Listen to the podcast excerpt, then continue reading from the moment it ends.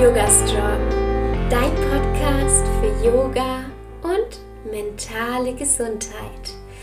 Hallo und herzlich willkommen. Ich bin Alexa Katharina und ich unterstütze Menschen dabei, Yoga in ihr Leben zu integrieren und nachhaltig an ihrer mentalen und körperlichen Gesundheit zu arbeiten. Heute sprechen wir über Sequencing, was es ist und wieso Sequencing so, so wichtig ist. In meiner Yoga-Ausbildung in Australien gab es vier verschiedene Level. Und in jedem Level war ein Bereich das Sequencing. Also jedes Level sind wir ein bisschen tiefer in diesen Bereich reingegangen und je mehr ich mich damit beschäftigt habe, desto mehr wurde mir klar, wie wichtig Sequencing eigentlich ist. Aber was bedeutet eigentlich Sequencing? Sequencing ist die Aneinanderreihung von verschiedenen Asanas in zum Beispiel einer Yoga-Klasse oder aber auch bei dir zu Hause, wenn du für dich Yoga übst. Dann ist es auch ganz, ganz wichtig, dass du bestimmte Dinge beachtest, um einmal ans Ziel zu kommen, und auf der anderen Seite ganz, ganz wichtig, sicher zu üben. Denn beim Yoga merken wir es meistens gar nicht, gleich wenn wir etwas falsch ausführen oder wenn wir Asanas nacheinander falsch üben. Und wenn wir das aber immer und immer wieder machen, dann kommt irgendwann der Punkt, an dem wir uns verletzen, weil wir bestimmte Körperteile zum Beispiel immer wieder falsch belastet haben. Und das wollen wir auf jeden Fall vermeiden. Und es ist so, so wichtig, deshalb auf die Sequenz, also auf die Reihenfolge der verschiedenen Asanas zu achten. Drei Dinge, die du auf jeden Fall beachten musst, wenn du eine Yoga-Einheit für dich selbst planst, also deine eigene Yoga-Routine, wenn du selbst auf der Matte stehst, aber auch wenn du eine Yoga-Klasse für deine Yogaschülerinnen kreierst. Prinzipiell kann man übrigens nicht sagen, dass es diese eine perfekte Yoga-Sequenz gibt, die immer passt. Nein, es kommt da auf ganz unterschiedliche Faktoren an. Und genau auf diese Faktoren und was du beachten solltest, da möchte ich auf drei heute eingehen oder drei Tipps geben, die du auf jeden Fall beachten solltest. Tipp Nummer eins sind Übergänge. Es ist so, so wichtig, dass du bestimmte Übergänge in deinen Yoga-Flow einbaust. Zum Beispiel, wenn du in einer sitzenden Haltung bist und danach eine Stehhaltung hast oder andersrum.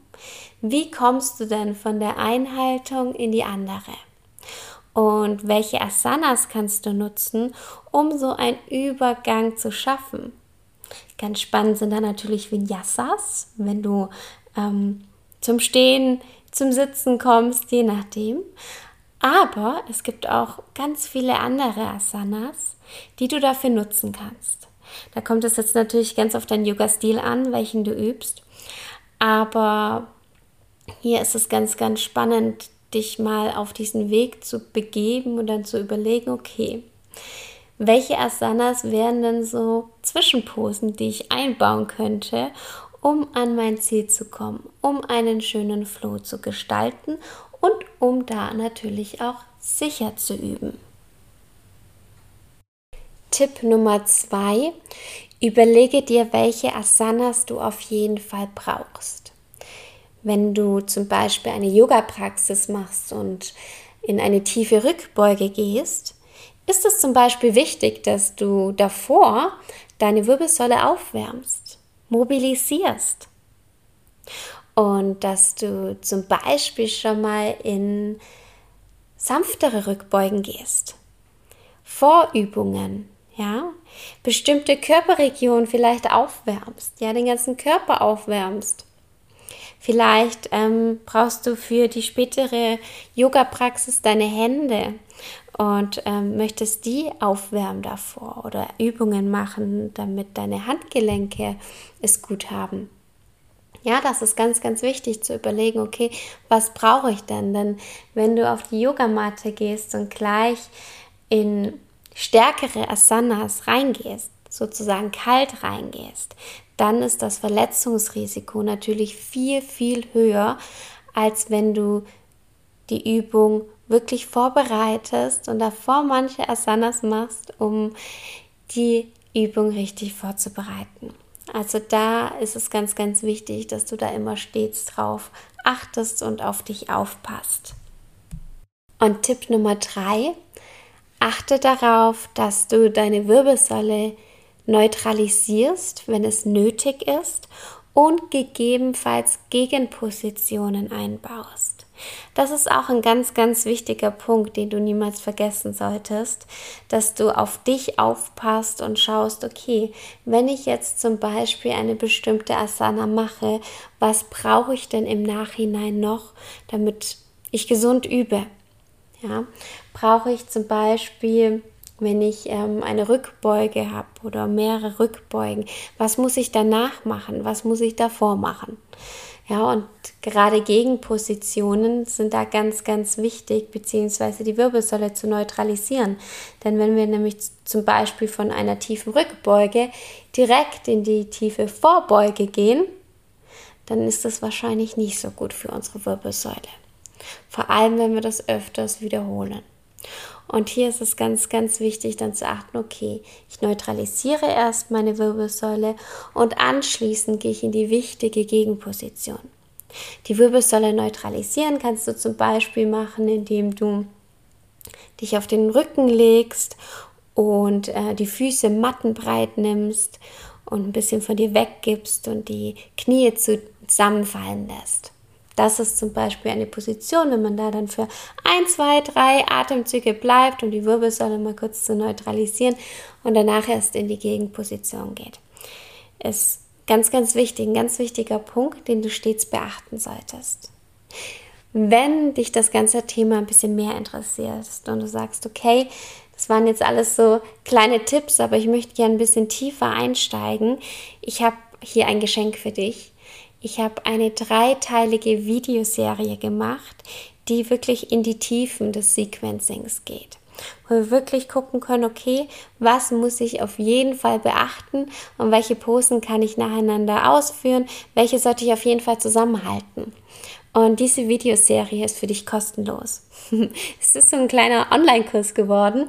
Und ja, ich freue mich riesig darüber, denn ja, ich glaube, das ist ein ganz, ganz wichtiges Thema und ich weiß, es wurde schon so, so oft von euch angefragt, was Sequencing ist, beziehungsweise wie man Sequencing wirklich richtig aufbauen kann.